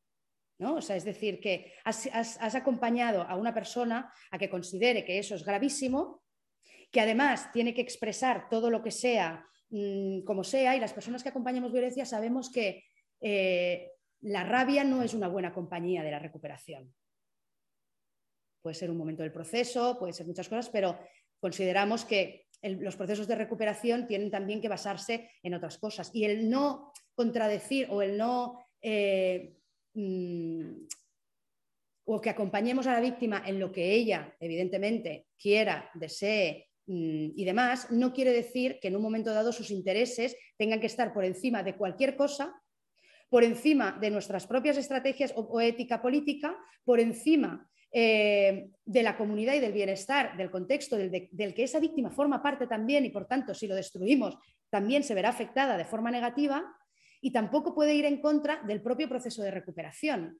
Entonces, yo no le puedo, evidentemente, que no puedes eh, muchas veces ¿no? decirle a alguien cómo tiene que interpretar su propia experiencia, pero sí que tenemos la responsabilidad de generar relatos que sean eh, más vivibles precisamente para poder interpretar las violencias desde un lugar en el que no suponga la destrucción de nuestra propia identidad, de nuestro bienestar, em, que nos genere un grado de malestar que al final acabamos, acabamos sufriendo, pero también acabamos haciendo sufrir. Y a eso es a lo que yo me refería cuando decía de cuando acabamos sufriendo y acabamos haciendo sufrir al contexto, al final el contexto muchas veces no lo sostiene y esas víctimas se quedan solas. Porque la gente dice, uy, está que se ha vuelto ya un poco, ¿eh? se ha vuelto un poco majara. Bueno, no, es que tú a lo mejor también has contribuido ¿no? a que todo esto suceda, generando precisamente un marco en el cual el conflicto es algo irresoluble, eh, la violencia es algo gravísimo, hay una emergencia, nos están matando. O sea, quiero decir que, ¿no? que también se hace muy complicado para la propia Em, hablando del interés de la propia recuperación de las personas que son víctimas y los acompañamientos en nuestros propios contextos y marcos comunitarios. Bueno, lo voy a dejar aquí porque tengo toda la parte de, propuestas y demás, pero ya creo que me enrolla muchísimo y lo dejo aquí. está muy bien. Eh, podemos hacerlo, si no, ver si hay preguntas o si hay algún comentario o cualquier cosa, y si no, te preguntamos por las propuestas. O sea que, que también como está muy articulada, de la vez paso. Entonces, bueno, no sé si nos oís bien, si tenéis alguna cuestión aquí o allí.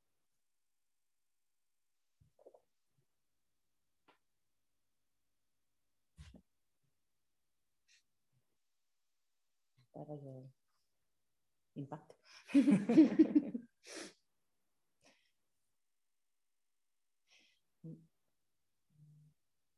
bueno, no sé, yo si quieres me lanzo y vamos haciendo. O me parecía súper útil muchas de las cosas que, estabas planteando, porque en realidad esto parece como habitual y, va costando un poco menos hablar de estas cosas, pero, pero ha costado mucho, especialmente los colectivos, especialmente en determinados entornos.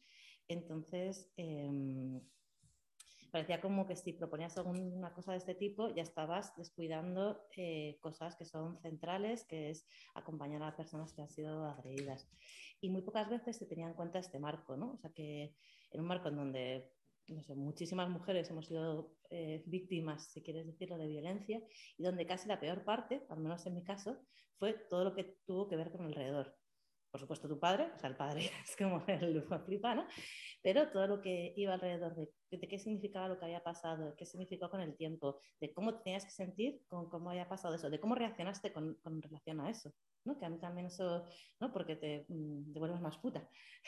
Entonces, eh, eso conlleva también otra serie de relaciones con el entorno que también son muy difíciles de gestionar y donde, a, mi modo de ver, eh, los entornos feministas muchas veces no han sido capaces de, entender esa propia relación, ¿no? sino que han sido muchas mujeres las que más han acusado en relación a tu forma de, esto es genérico, ¿eh? para sacar aquí esta voz, pero bueno, como cierta, tu forma como de actuar, muchas veces que estaba condicionada por agresiones previas, ¿no? O sea, como que el, el sitio donde tú intentabas sobrevivir Em, porque no querías colocarte en ese lugar que en el fondo te dejaba solo una posibilidad que era me voy a mi casa porque mi padre tenía razón. La he liado, entonces no tenía que estar aquí. Efectivamente, señor, usted me ha acertado y encima no te lo puedo decir porque le matas, ¿no? O sea, como ya el, el drama este eh, multiplicado. Entonces, bueno, a mí eso también en el artículo de me resultó como muy cercano porque yo creo que esa experiencia de una u otra manera nos atraviesa y ha atravesado a muchas generaciones, ¿no? Entonces, como que se agradece mucho cuando se está poniendo sobre la mesa, pero también cuando se hace desde un sitio, al menos a mi modo de ver, que no sea de cancelación que no sea de nuestras propias vidas, no, es que de nuestros propios espacios y sobre todo con esta idea un poco de mezclar todo, que yo creo que también, bueno, lo has contado, ¿no? de tanto de la imagen como el, bueno, es todo igual, y sí, muchas veces siguiendo el juego a, digamos, a, bueno, a determinadas formas que no son las nuestras de, hacer las cosas. ¿no? No sé, yo sí, mira, aquí están preguntando justo, porque también se quedó, están hablando, eh, porque justo cuando hicimos la acción con Miren, nos contó que tú también tenías como más herramientas para trabajar la cuestión eh, restaurativa o no punitivista. Entonces se han acordado y te lo están preguntando también, que yo creo que enlaza con esta parte de, propuestas y no sé si, bueno, pues te dejamos ahí si te animas y, sí. y vemos. Mm. Mm, no voy a. Bueno, yo creo que hay una parte, porque además hay la sesión de, de AMAS, ¿no? que, será en unos días. No, eso es una mesa redonda. O en enero. nadie lo sabe. Sorpresa, pero no pasa nada, no pasa nada. Es que, es que yo había hablado con ellas para, para, ponernos un poco de acuerdo y, pensar, y ellas, pues ellas yo creo que tampoco lo saben. vale, no pasa nada. Vale, vale, vale. Vale, vale, vale, vale. Bueno, lo digo porque eh, sí que habrá alguna sesión en la que a lo mejor sí que se aborde más como, ¿no? como la puesta en práctica, además en contextos comunitarios. ¿no? Em, yo, yo, las propuestas que, traía hoy eran más de un tono más generalista, ¿no? más, más general eh, y no tanto como herramientas concretas o, o técnicas concretas. ¿no? Una de las cosas más importantes que de hecho estamos trabajando en ello, por ejemplo, desde Proyecto X, es en la elaboración precisamente de una, de una guía de abordaje interseccional y no punitivo de las violencias de género en los contextos comunitarios.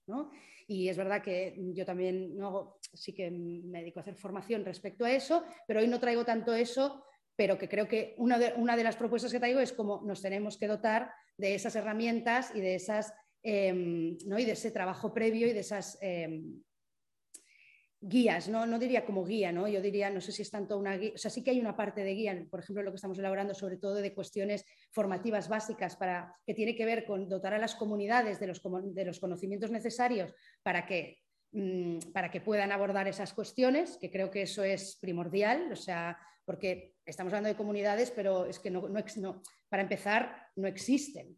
O sea, para empezar porque ha habido un elemento atomizador eh, muy importante por parte del neoliberalismo, pero que también de alguna forma, o de los sistemas políticos actuales, pero que también de alguna forma nosotras estamos contribuyendo a veces desde los propios, eh, desde las propias, eh, dentro de nuestras propias comunidades, ¿no? por ejemplo, con esto de lo que estábamos hablando al final, ¿no? Este de poner por encima los intereses, o sea, los intereses de la víctima, entre comillas, ¿no? Que tendríamos que ver porque claro, yo, parto de la idea de que mm, cómo yo me siento cuando me agreden, ¿no? O cómo me Voy a explicar una anécdota para, explicar esto. Cuando yo, mm, junto con, la compañera, con Ana Saliente, eh, diseñamos el protocolo No Callem, No Callamos, eh, de mm, abordaje de las violencias sexuales en contextos de ocio nocturno para el Ayuntamiento de Barcelona. Y entonces, bueno, en el, protocolo había un previo que era, em, era un diagnóstico, ¿no? un breve diagnóstico que hicimos nosotras, pues para ver qué estaba pasando en los locales de ocio nocturno privados, ¿no? Era para, privados. Em, y entonces, bueno, íbamos a hacer entrevistas a los locales. Y, y una cosa que a mí me quedó, pero, o sea, que me, quedé, que es una evidencia, ¿eh? pero es que ahora veréis porque es que me quedé, me quedé loca. Voy a, hacer una entrevista a un gerente de una de, una de las salas más importantes de, locales de ambiente eh, de Barcelona. ¿vale? Em, y entonces, bueno, estoy haciendo la entrevista para preguntarles, les preguntábamos a las salas qué pasa, qué pasa, qué os pasa, qué, qué, pasa aquí, qué tipo de agresiones pasa y qué hacéis cuando pasa esto, ¿no? Para saber qué estaba pasando ya, qué estaban haciendo ya y tal. Bueno.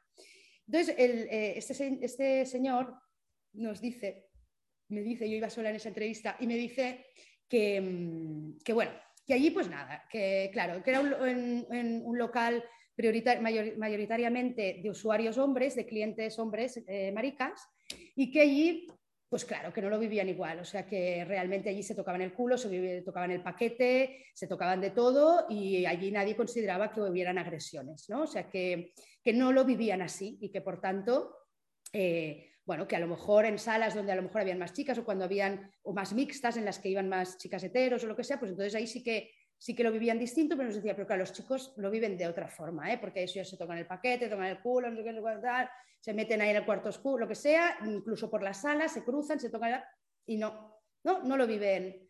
Y claro, yo luego, cuando salía de allí, pensaba en todas esas, en todos esos protocolos de, eh, y en todas esas visiones de que te toquen el culo es, bueno, es un delito, de hecho es que es un delito, ¿no? Em, o, claro, pensaba en la diferencia respecto a la percepción o a la vivencia del propio cuerpo de esos hombres maricas de los que me hablaba este, ¿no? esta persona y de supuestamente las, todas las mujeres. ¿no?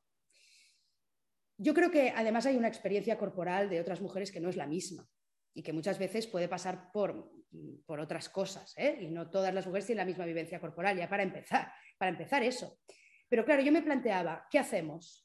Porque evidentemente en esos casos en los que él me estaba comentando, seguramente ahí habían casos de abuso y de agresiones que no se estaban nombrando, pues porque en ese contexto no se podían nombrar porque no quedaba bien, porque ahí lo guay es decir que bien metal, no sé qué, y seguramente estaban pasando y estaba habiendo un, un infrarreconocimiento de esas situaciones y una imposibilidad de gente que igual no le gustaba eso, que lo tuviera que vivir y no tocaba, pero por otra parte, a mí me parecía que era una oportunidad buenísima para, para decir, ¿vale? Pero entonces vamos a repensar también lo otro, ¿no? O sea, no vamos a aplicar directamente las medidas que aplicamos a las mujeres en este contexto porque es llevar a unos niveles de problematización y de, ¿no? O sea, que no, que no, que no encuadra con el contexto cultural, sexual de ese contexto, de ese marco, ¿no? Pero a la vez es como, mm, también creo que el feminismo o, ese, o, esa perspectiva tenía mucho que aportar ahí respecto al reconocimiento de las personas que se estaban sintiendo agredidas y no podían decirlo, que serían algunas, algunas habrían, pero también a la vez pensaba también al revés, o sea, es decir, creo que esa experiencia corporal de esos hombres en ese contexto también puede servir para, ¿no? O sea, para cómo nosotras vivimos nuestro cuerpo y cómo lo interpretamos, eh, por qué nuestras tetas significan una cosa tan distinta a las tetas em, de, los, de, los, hombres, eh, porque, ¿no? Quiero decir que había esa parte de decir, bueno, creo que ahí nos tiene que hacer repensar Mm, también, ¿no? Es decir, que lo que sentimos cuando alguien, no sé, eh, nos toca el culo o, nos, hace cualquier tipo de, agresión o intromisión ilegítima, también tiene que ver con la propia percepción del cuerpo que nosotras tenemos. Eso no quiere decir que lo ideal sería llegar a, neutralizar eso hasta un punto de que, em, ¿no? de que, de que le restemos total importancia y que nos hagan lo que nos hagan, nos da igual. No, lo que quiero decir es que es para favorecer mm, visiones y, perspectivas más vivibles de las violencias y situarlas en el marco y en el contexto en el que deben situarse y poder vivir, ya que existen, porque sabemos que existen, no hace falta magnificarlo, porque suceden, em, quizá estaría bien que como mínimo, sabiendo que vamos a ser las principales em, receptoras de esas violencias, mm, pues quizá, hombre, Estaría bien que como mínimo pudiéramos sobrevivir de una forma digna después de estas violencias, ¿no? Creo que eso es importante.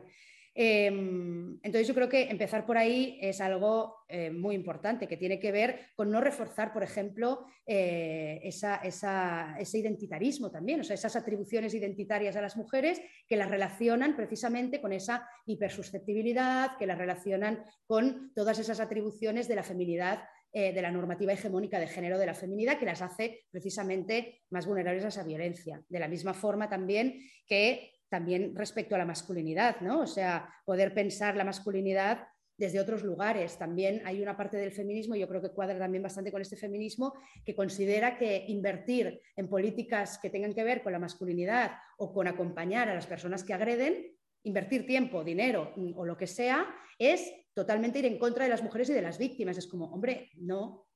Precisamente es importantísimo que nos tomemos en serio el acompañar a las personas que agreden. Creo que en acompañar y en Y a veces, lo digo porque también cuando decimos acompañar, parece que vamos a sustituir el encierro, el exilio o el no sé qué por, em, por terapias reparativas, además supervisadas, que eso es lo que a veces pasa. ¿No? es como, bueno, eso también, son, eso también tenemos que ir con cuidado. Primero porque eh, no, evidentemente, mm, no podemos supervisar eh, los acompañamientos ni las terapias de nadie, porque me parece una cosa absolutamente tremenda. Eso para empezar. Para seguir, eh, muchas veces la gente agrede sin necesidad de que no pueda dejar de agredir y necesite una terapia. O sea, no sé, o sea que también, esa también es una visión precisamente muy típica de la visión del delincuente de los sistemas de control neoliberales, que es esa visión del delincuente que nunca deja de serlo. Y una vez has delinquido ya no puedes parar de delinquir, ¿no? Y es esa lógica también, incluso a veces preventiva de, y se empieza mm, tocándote el culo y se acaba violando, ¿no? Que es también esas lógicas hiperconservadoras y reaccionarias de se empieza con un porro y se acaba en la heroína, ¿no? O sea, son esas lógicas de, esas lógicas en escalada, ¿no? Que quien, que quien hace esto puede acabar haciendo esto, con lo cual mejor actuar previamente. Es también las lógicas de la tolerancia cero, ¿no? Quien roba en el súper puede acabar asesinando a alguien, ¿no? Por lo tanto, o quien ya vemos que hace bulla por la calle, estos grupitos que montan bulla, a esta gente vamos a tenerla controlada porque son los grupos potencialmente productores de riesgo de los que de Georgie, con lo cual vamos a controlarlos.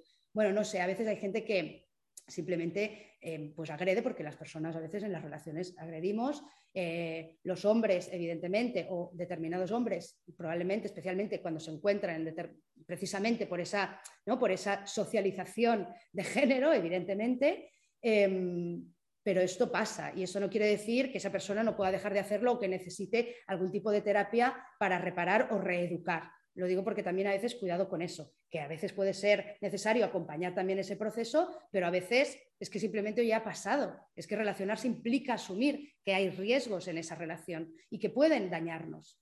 Mm, y eso, pues, ¿no? hablando en esos marcos interrelacionales, pues, pues hay que tenerlo en cuenta ¿no? y asumir. Eh, bueno, entre otras de las cuestiones también que tenía, ¿no? toda la cuestión de fortalecer y dotar de recursos a las comunidades, que ya lo he dicho, creo que para que puedan ir gestionando algunos de los conflictos, ¿no? o sea, algunos conflictos que pueden irse derivando a la gestión comunitaria eh, y que por tanto es tan necesaria también esa formación básica y progresiva, también para poder acompañar eh, esos procesos y para también fortalecer esas redes de apoyo y de protección fuera de lo que son las redes, eh, los marcos estatales, ¿no? y fortalecer también las comunidades.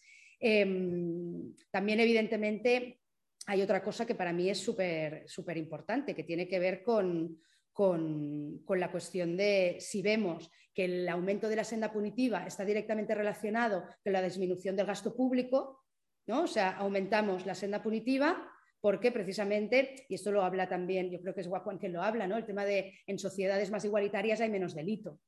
Con lo cual es como, bueno, pues a lo mejor dar rentas básicas no condicionadas a la gente nos quita varios problemas de encima. Para empezar, no estar escudriñando a los pobres, por ejemplo.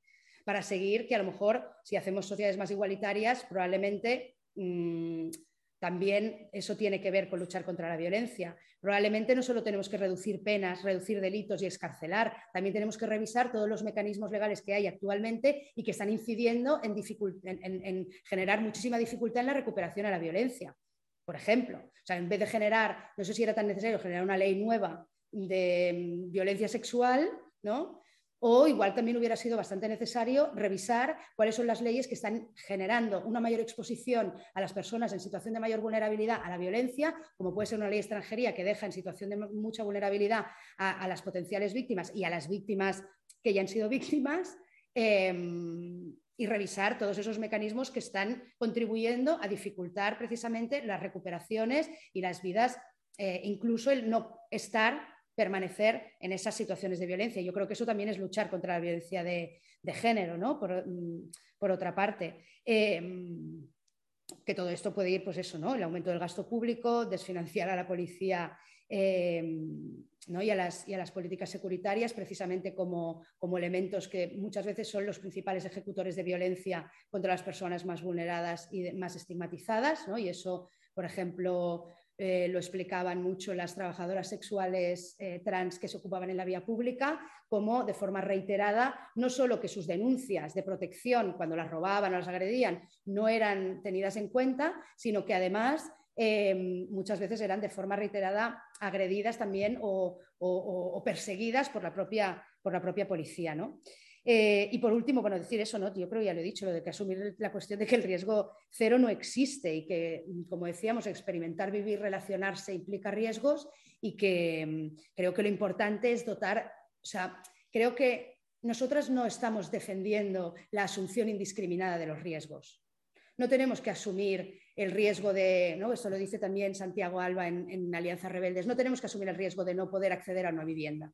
No tenemos que asumir el riesgo de podernos quedar durmiendo en la calle, pero sí que hay riesgos en el marco relacional que tenemos que asumir y en el marco comunitario, ¿no? Y por tanto, eh, ese margen de riesgos lo tenemos que asumir porque significa vivir en libertad y es bastante curioso que sea precisamente a las mujeres, que son las personas eh, a las que siempre se les ha negado más la capacidad de movimiento, etcétera, a las que se les haga creer infantilizadamente, o sea, y, se las infantilice, haciéndoles creer que es posible vivir en contextos completamente seguros, que aparte de generar, em, bueno, de favorecer las lógicas seguritarias, es que además está generando una, identidad femenina que es absolutamente infantil y absolutamente irresponsabilizada y absolutamente, eso, pues, bueno, infantilizada, ¿no? Cosa que a mí me parece que es tremenda, ¿no? Y que, pero creo que no es una cuestión de asumir eh, los riesgos de forma indiscriminada, sino de reclamar precisamente em, que se amplíen los marcos de decisión y los marcos de, libertad de las personas, sobre todo de aquellas en situación de mayor vulnerabilidad, pero de todo el mundo,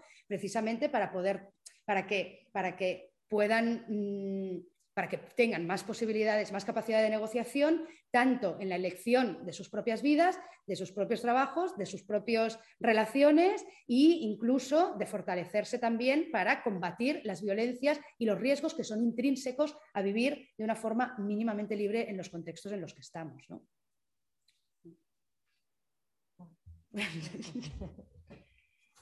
no sé si tenéis ahí alguna cuestión más. Eh, bueno, preguntan si respondiste al interrogante. Yo creo que ha respondido parcialmente con algunas estrategias como por arriba y porque sabe que hay dos sesiones que van a profundizar en técnicas concretas. Entonces, digo, contestando a la pregunta de antes. Y mm, el otro día también hablábamos, y ya esto si queréis cerramos, eh, porque yo creo que también eh, otra de las cosas es la cultura del error y del perdón, ¿no? O sea, como y aprender a normalizar que nos equivocamos, ¿no? igual que vivimos, nos equivocamos. Y, eso también, como que en entornos, pues, a lo mejor especialmente con ideas muy masculizadas o patriarcales, eso también parece que no es posible, ¿no? O sea, que, decirle a alguien, oye, que esto, o sea, que ya, ya, también es como que te colocas en la parte coercitiva, que tampoco es, ¿no? O sea, sino, bueno, o sea, cuando estás conviviendo y estás generando comunidad, tienes que establecer relaciones y tienes que hablar de las relaciones que se establecen, cómo quieres que sean, eh, qué normas tienen, cómo se van a gestionar, cómo, qué significa para, para las personas, ¿no? Entonces, bueno, como que yo también me gustaba como esta idea también de asociarlo, de destruir un poco esa idea también inquebrantable de que siempre hacemos las cosas bien todo el rato, ¿no? Que no es, que no es verdad y que si no también no deja salida muchas veces, en, sobre todo en, escalas pequeñas, a, procesos que están sucediendo, ¿no? Entonces, puedo soltar ahí otra idea. Sí, sí. Es que no sé si seguimos o no, o qué. Lo que nos apetezca, pues que que me he enrollado un montón, he hablado un montón de rato, o sea que ya, porque yo por, yo por rollo, o sea que... Bueno, pues no sé, si te apetece contestar algo y si no, cierro la sesión, lo que tú quieras. No, yo, bueno, con lo que comentabas, que me parece que, bueno, que, que yo creo que... no sé si he contestado el interrogante, yo, yo no quería entrar en, o sea, no quería, o me parece que, era, que es mucho más para una sesión como más específica toda la cuestión de las, de las de las estrategias concretas o de las técnicas o de las acciones concretas eh, de acompañamiento, las nociones generales de acompañamiento en, esto, en, los casos de violencia en nuestras comunidades, como dando pinceladas, y, ¿no? y me he querido centrar más en el tema de dar como algunas pinceladas así como de, marco.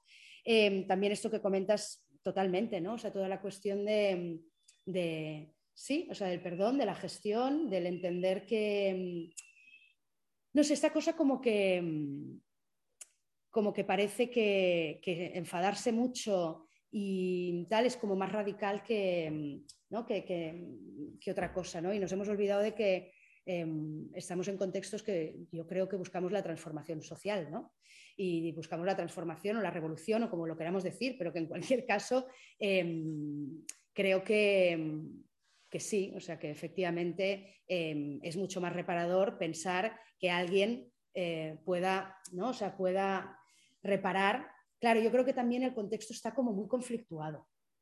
Entonces, claro, a veces, por ejemplo, cuando se dice, cuando hablamos de, las gestiones, en, incluso en nuestros propios contextos, ¿no? Y se dice, no, no, no, es que, claro, mm, no, mm, eh, no es posible porque ya em, esta persona ya está reactiva o ya se pone no sé cómo. Claro, es que el contexto está muy polarizado. Entonces, claro, tampoco podemos pretender que cuando hay, cuando tenemos Em, perspectivas sobre el tema de la masculinidad, que dice que un buen abordaje para trabajar los temas de masculinidad es eh, que la gente, que los hombres se autoflagelen y se consideren una basura. ¿No? Porque esto, esto se dice, o sea, el tema de, eh, la, incomodidad, ¿no? de que tengan que estar incómodos ¿no? en, los movimientos y en los espacios y en los lugares.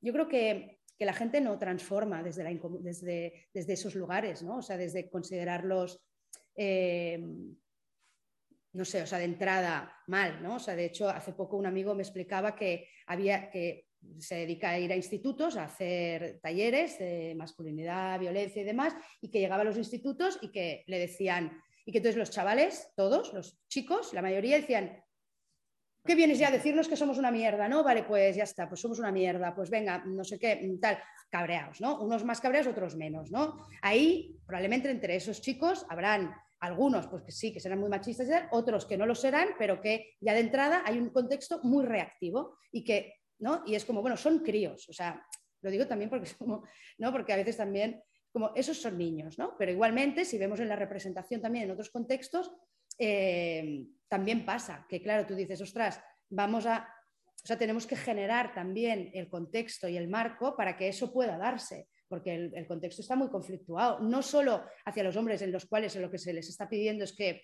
eh, ¿no? esta cosa de desempoderarse, ¿no? Como, bueno, yo creo que es que desde el desempoderamiento y desde la falta, o sea, cuando la gente se siente insegura y desempoderada es cuando hace las mayores, los mayores mm, desastres relacionales del mundo, ¿no? O sea, cada una si pensamos en nosotras mismas ¿eh? y en nosotros, o sea, lo pensamos y digo, hostia, pues yo cuando estoy peor es cuando puedo liar los pollos más gordos, pero, pero bien, se deja de puta. O sea, no, o sea, es verdad, ¿eh? Y ser mala, mala no lo sé, pero en cualquier caso es cierto, ¿no? Cuando te encuentras más insegura, cuando había una pintada, que es una chorrada, pero me encantó, había una pintada que ponía, hacéis, mierda por, hacéis mierdas por inseguridad no se cortáis, en, en una de, estos de Instagram. Y yo me hizo pues que es verdad, o sea, la gente hace mierdas porque normalmente se siente insegura, no porque sea una mala persona, ¿no? Eh, normalmente. ¿eh? Entonces, creo que precisamente ir a desempoderar o a restar eh, tal, cuando precisamente estamos hablando y muchos análisis de la masculinidad violenta, lo que están diciendo es hay una crisis de la masculinidad que está generando que precisamente la impotencia sea lo que genera eh, esos aumentos de la violencia, esos disparamientos de la violencia que están sucediendo, muchos también tienen que ver con esa pérdida de potencia, pérdida de lugar, crisis de masculinidad. Eso quiere decir, o sea, no lo estoy justificando, es que eh, ¿no? Es, eh, eso está sucediendo así. Entonces, como podemos decir, pues que se jodan y que se tal y que se no sé qué, vale, vale, pero entonces no estamos abordando las causas de la violencia. Y yo a mí no sé si a mí no me interesa tanto castigar a quien agrede como acabar ¿no? con la violencia de género, ¿no? O acabar con la violencia o como mínimo, no sé, pero en cualquier caso transformar los marcos de justicia y que haya mayor justicia social, no ir a, ¿no? que se pague, que pague, este que pague. Bueno, que pague, sí, vale, bueno, no lo sé si pague o no pague. La cuestión es que, ¿no? ¿Qué es lo importante? Entonces yo creo que, que ahí, bueno, si entre nosotras mismas ya se está generando esa dificultad en la cual, que decíamos, ahora estas cosas cada vez yo las digo con más tranquilidad, pero es como, eh, o sea, hace unos años cuando decíamos esto o cuando decías esto, mm, bueno, ¿no? Poco menos que, bueno, pues que esto lo habla, lo explica muy bien también Moira Pérez, que es una, que es una también una, una filósofa argentina que habla mucho sobre el tema del antipunitivismo, muy, muy potente, que habla de eso, ¿no? de cómo la, cultura de la propia censura y cancelación eh, en nuestros propios contextos y cómo, quien, eh, ¿no? cómo está pasando que quien alza o dice una voz crítica o tal, mm, bueno, es, absolutamente denostado, despreciado, apartada mm, o lo que sea, ¿no? O incluso culpada de complicidad con quien agrede, bueno, unas cosas tremendas, ¿no? Em, pero bueno, claro, son esas lógicas duales de amigo-enemigo, con lo cual, pues claro, en algún lugar te tienen que, situar, ¿no? Pero que, bueno, que el contexto está muy complicado también para eso y también tiene que ver con el punitivismo, este machaque que nos estamos haciendo también muchas veces entre nosotras. Em, y, también con la pérdida también de esa estructuralidad, es una muestra como de impotencia, ¿no? O sea, cuando eh, una de las cosas que, esta, tendencia a particularizar eh, las cuestiones y a los particularismos y cómo el identitarismo también, esta, politización de la identidad que al final se acaba convirtiendo también incluso en particularismos, cómo también está contribuyendo precisamente a que, a que, a que estemos escudriñando qué hace la otra. ¿no? Y entonces abandonamos ante la impotencia de esta globalidad ¿no? de de, situaciones, sobre todo eh, para abordar la cuestión de, la lucha contra el poder. ¿no? Por ejemplo, claro, ante esta situación de complejidad ¿no? tan grande en la cual em, son esas salidas de esas salidas de, la política como forma de vida, ¿no? por decirlo de alguna forma. O sea, en lugar de abordar las cuestiones de una forma estructural, se está abandonando cada vez más esas perspectivas estructurales. Yo creo que se están recuperando y que los feminismos, algunos feminismos están, eh, están muy enfocados en eso, pero cómo se ha ido también abandonando como toda esa perspectiva eh, estructural y eso lo que ha generado ha sido ese feminismo como forma de vida que que, a veces ha consistido en evaluar con quién follaba la otra, cuánto, mm, cuántas parejas sexuales tenía, eh, cómo se relacionaba y si decía mm, cómo hablaba y, cómo vestía y, todo ese tipo de que si era suficientemente coherente en su vida personal y tal, y, eh, venga ahí el machaque bien, ¿no? Entonces, claro, yo creo que todo eso también, eh, también tiene que ver con, con la cuestión punitiva, ¿no? Vale, pues si os parece, con esto ya lo dejaríamos y daríamos finalizado como el bloque más teórico que teníamos y empezaríamos ya como luego las siguientes sesiones con la cuestión de autodefensa el próximo miércoles. Así que muchas gracias Laura, muchas gracias a todas y nos vemos el miércoles. Gracias.